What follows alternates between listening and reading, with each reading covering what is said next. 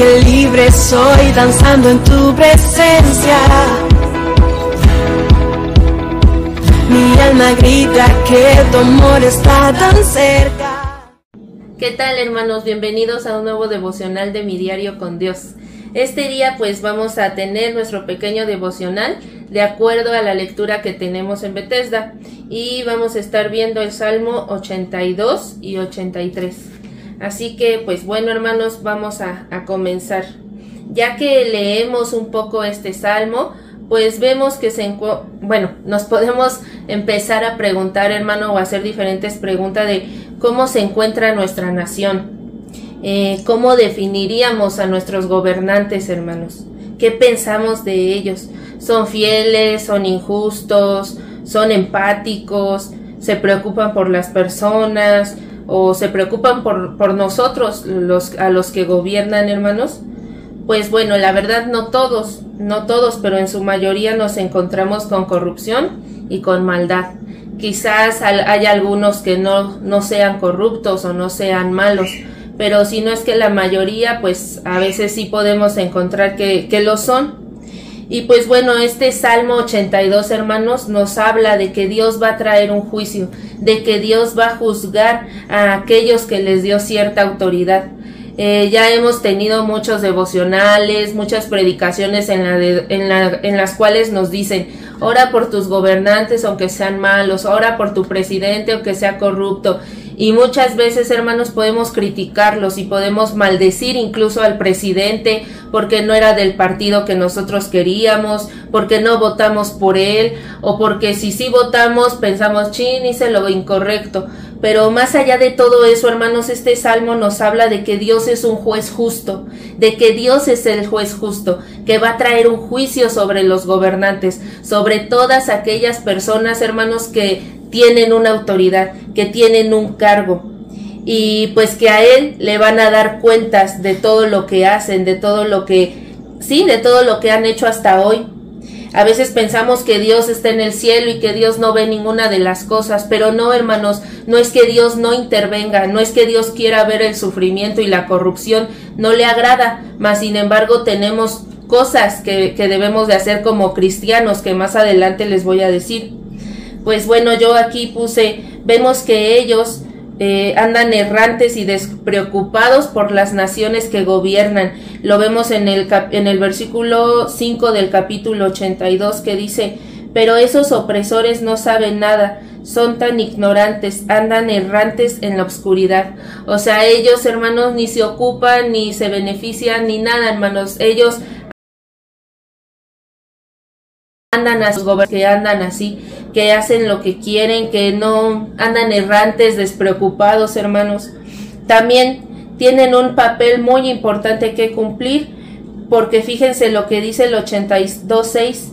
Yo digo, ustedes son dioses, son todos hijos del Altísimo. Esto no quiero que nos confundamos y pensemos que ellos son dioses ni nada de eso, sino que al tener autoridad, hermanos, dada por Dios, Dios los ve como si ellos tuvieran el lugar de gobernantes, como si Dios, más bien Dios se los da. Entonces por eso le dice, tú que tienes cierto poder y cierta autoridad de mi parte, eres como Dios. Eso es lo que quiere decir. Fíjense qué, qué responsabilidad tienen aquellos que gobiernan, hermanos.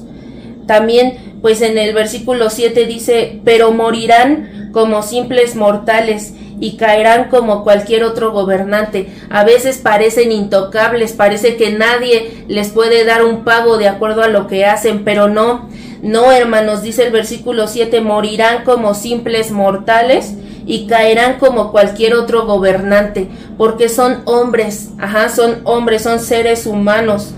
Y pues nosotros, hermanos, podemos llegar y clamar y decirle lo que dice este versículo 8. Levántate, oh Dios, y juzga a la tierra, porque todas las naciones te pertenecen. O sea, que nosotros a causa de ver tanta maldad ya podemos decirle a Dios, Dios, juzgalos, juzgalos. Y sí, hermanos, tenemos que decirlo, tenemos que hacerlo, pero más allá de porque, ay, me cae gordo el presidente, porque me cae mal el, el gobernador, porque ¿qué tenemos que hacer nosotros como cristianos, hermanos? fíjense bien, el versículo, el, sí, el versículo 4 dice, vengan, dicen, exterminemos a Israel como nación, destruiremos hasta el más mínimo recuerdo de su existencia. Pareciera que a veces los gobernantes eso quieren, quieren destruir a la nación porque todo lo que hacen es en contra de, de quienes gobiernan, de a quienes gobiernan. Pero fíjense lo que dice el versículo 16, me llamó mucho la atención, hermanos, del capítulo 83 desacredítalos por completo hasta que se sometan a tu nombre, oh Señor. Eso es lo que tenemos que hacer nosotros por los gobernantes, pedirle a Dios que los humille, hermanos, no para destruirlos, ni porque nos caigan mal, ni para maldecirlos, sino para que ellos se den cuenta que son solo hombres, que son solo seres humanos como cualquier otro. Y dice el versículo 17, que sean avergonzados y aterrorizados para siempre, que mueran en deshonra. Y dice el versículo 18, entonces aprenderán que solo tú te llamas el Señor, que solo tú eres el Altísimo Supremo sobre toda la tierra. Ese es el fin, hermanos, que ellos conozcan que solo Jehová es Dios, que Él es digno, que no hay otro igual, que Él es el gobernador, que Él les va a traer un juicio. Por eso yo a este, a este devocional le puse el juicio de Dios o juicio de Dios, porque va a venir. Ahora, así como va, a juzgar a los que gobiernan en lo secular, hermanos, estas mismas características Dios las va a ver en nosotros como siervos, como hijos de Dios, como pastores, como líderes. A lo mejor podemos ver que cambia aquí un poco, pero podemos también aprender nosotros, hermanos, a lo mejor me dicen, ah, está bien, este devocional no es para mí porque yo no soy del gobierno, pero ¿qué crees que eres de un reino celestial? Y también estás sobre gobierno porque estás gobernando en asuntos celestiales. Así que hoy también para ti, hermano, es esta invitación. ¿Andas errante? ¿Andas preocupándote más por lo tuyo que por la gente que gobiernas, por tu iglesia? ¿O quizás sientes que eres intocable y que nadie va a poder tocarte aunque te equivoques y aunque hagas lo malo delante de Dios? Pues no, hermano, también el juicio de Dios viene para nosotros. Dice la palabra que el juicio de Dios va a ser sobre todas las personas. Y así que hoy puedas tú decir, aprenderán o di, yo aprendí que solo tú te llamas Señor, que solo tú eres el Altísimo, supremo sobre toda la tierra. Nosotros como seres humanos vamos a morir, vamos a desaparecer de esta tierra, pero Dios, hermanos, va a traer un juicio sobre de nosotros. Si nosotros decimos que amamos a Dios, los cristianos, tenemos que orar por nuestro gobernante, tenemos que amarlo, perdonarlo incluso si nos han hecho un mal. Y nosotros como hijos de Dios que gobernamos sobre quizás ciertas personas, cierto grupo en la iglesia, también tenemos que amarlos y tenemos que cuidarlos porque son esas ovejas del Señor. No seamos tropiezo para ellos, hermanos, sino al contrario.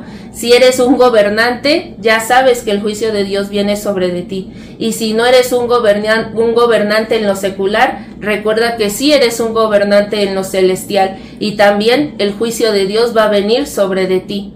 Esta hora, pues quiero dejarlos con eso, hermanos Recuerden, recuerden que tenemos que orar por nuestros gobernantes, sí, decirle a Dios que haga justicia, pero con el fin, con el propósito de que ellos digan, tú eres el Señor, el único sobre la faz de la tierra. Me dio mucho gusto estar con ustedes este día, hermanos. Que Dios los bendiga. Hasta luego.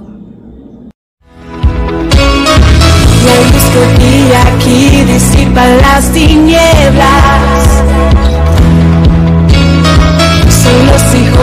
Dios que hoy se manifiestan.